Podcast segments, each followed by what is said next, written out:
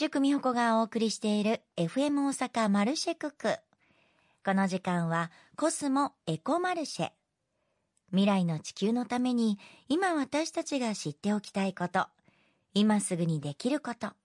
そして今やらなくてはいけないこと。このコーナーでは環境活動に取り組む方をゲストに迎え、地球と社会と人が調和し、共生できる世界について考えるきっかけになるお話をお届けしていきます。今週も先週に引き続き、株式会社トトヤ代表取締役社長、梅田敦子さんのお話です。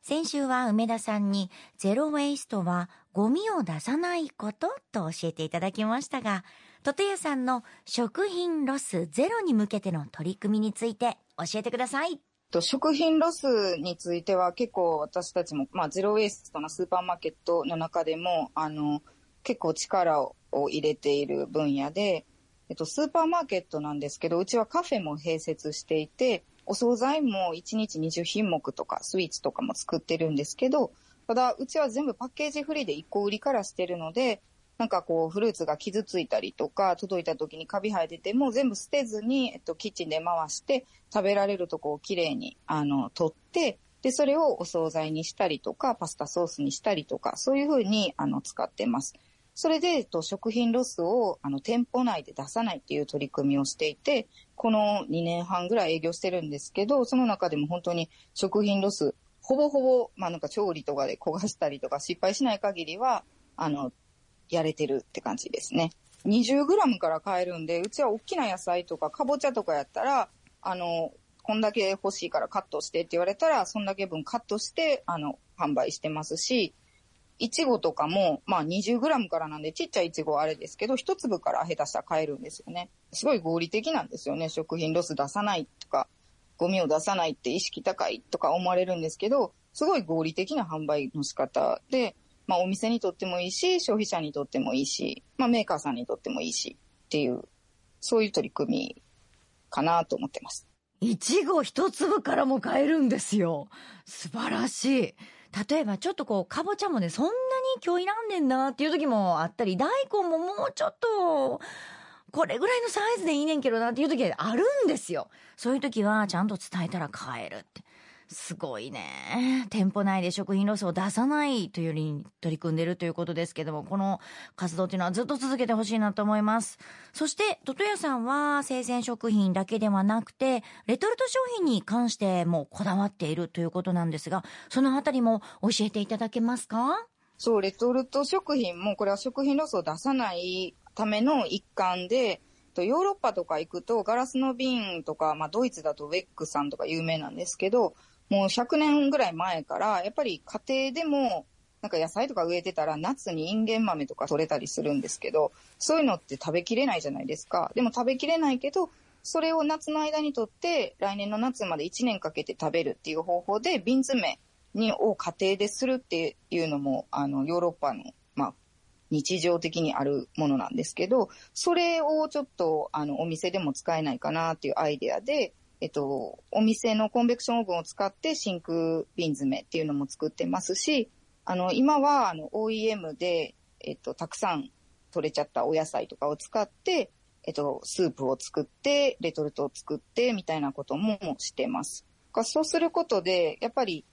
余ってしまって食べられるのに廃棄されるっていう食品はだいぶ防げると思ってます。そうですよね。スープにすることによって、特にこの時期寒い冬の朝に食べるとやっぱりほっこりもしますし、何よりも食品ロスを減らすっていう、ここですよね。再利用できるものはとことん再利用。そもそもゴミを出さないということに追求されているトトヤさん。今後、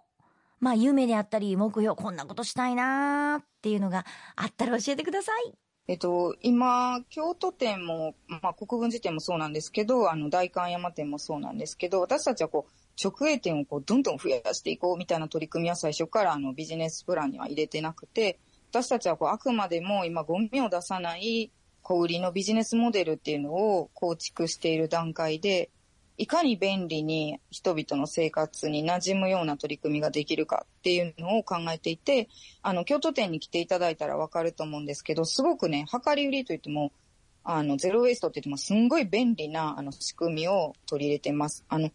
日本の東京の寺岡製鋼さんっていう会社、はかりのもともとはかりのメーカーさんなんですけど、レジ、セルフレジの開発だったりとか、あの、はかりの開発みたいなので、私たちも、あの、業務提携させていただいていて、えっと、そういう、もっとこう、今の日本人の生活に馴染むような、あの、便利な、自然に、こう、ゴミがなくなっていくような、そういう、あの、スタイルを作るっていうことを、あの、目標にしてます。なので、直営店は増やしていけないかもしれないんですけど、今すでに、あの、小売店さんってたくさんあると思うので、そういった会社さんが、あの、スムーズにゴミの出ないような提案を消費者の皆さんにできるようなモデルケースっていうのを、あの、作りたい。で、ノウハウを今後もっとシェアしていきたいなと思ってます。どんどんシェアしてください。そして先ほど直営店は増やせないかもしれないって言ってましたが、大阪に1店舗、よろしくお願いします。なんかね、そこに行くことによって、あ、自分自身もちょっとゴミを減らせる取り組みができるなっていうのも感じたいですし、実際に行くと、便利やなって。自分もその地球に優しい生活ができるんじゃないかなって思えることがたくさんあると思うので、大阪にもよろしくお願いします。では最後になりますが、改めて、量り売りの魅力とトテヤさんのショップ以外での展開も教えてください。えっと、まあ、量り売りとかゼロウエストの魅力って、1回か2回ちょっとお店に来て試してもらえたら、お家に帰ってようやく気づけると思うんですけど、本当に一切ゴミが出ないし、実は楽な合理的な暮らしなんだっていうことを分かっていただけると思うので、またあの、機会があればぜひお店に遊びに来ていただきたいのと、一応2月上旬に、えっと、京都店を内装とかいろいろあの、この2年半やってきた上で改善できるところを改善してリニューアルしようと思ってますので、あの、もっともっと皆さんの生活に便利なスタイルのお店を追求していきたいと思っているので、また、あの、遊びに来ていただけたらと思います。はい。次必ず京都に行った時に寄らせていただきたいなと思います。そこでね、感じたことをまたこのコーナーでもお伝えできたらなと思います。今週も株式会社トトヤ代表取締役社長の梅田敦子さんにお話をお伺いしました。梅田さん、本当にありがとうございました。コスモエコマルシェ。このコーナーでは皆さんからのメッセージもお待ちしております。加古川市にお住まいのシェイクちゃん。ありがとうございます。ずいぶん前になりますが、クリーンキャンペーンに参加したことがありますよ。シーズンオフの海水浴場での清掃。こんなにゴミがあるんだと、一緒に参加した息子とびっくりしていました。そうなんですよ。みんなが裸足でね、歩く、そんな場所に、こんなゴミ落ちてるっていうのが落ちてたり、あとちょっと海岸のね、横の方に行ったりすると、ビニール袋がね、どこからの海からやってきたのかわからない瓶があったりとか、いろんなことがあるんです。だからやっぱりそういうね、綺麗な街づくりもそうだし、海も綺麗にしていくっていうのを一緒に息子さんと体感されたっていうのは素晴らしいと思います。次ね、何かあった時にぜひ皆様参加してください。クリーンキャンペーン。ぜひ皆さんよろしくお願いします。そしてその他に地球にいいこと私、実はもう何十年も前からやっていますとか、最近始めましたでもいいですよ。いろんなメッセージ、まだまだお待ちしています。メッセージご紹介した方には、コスモアースコンシャスアクトのロゴ入りエコバッグをプレゼントいたします。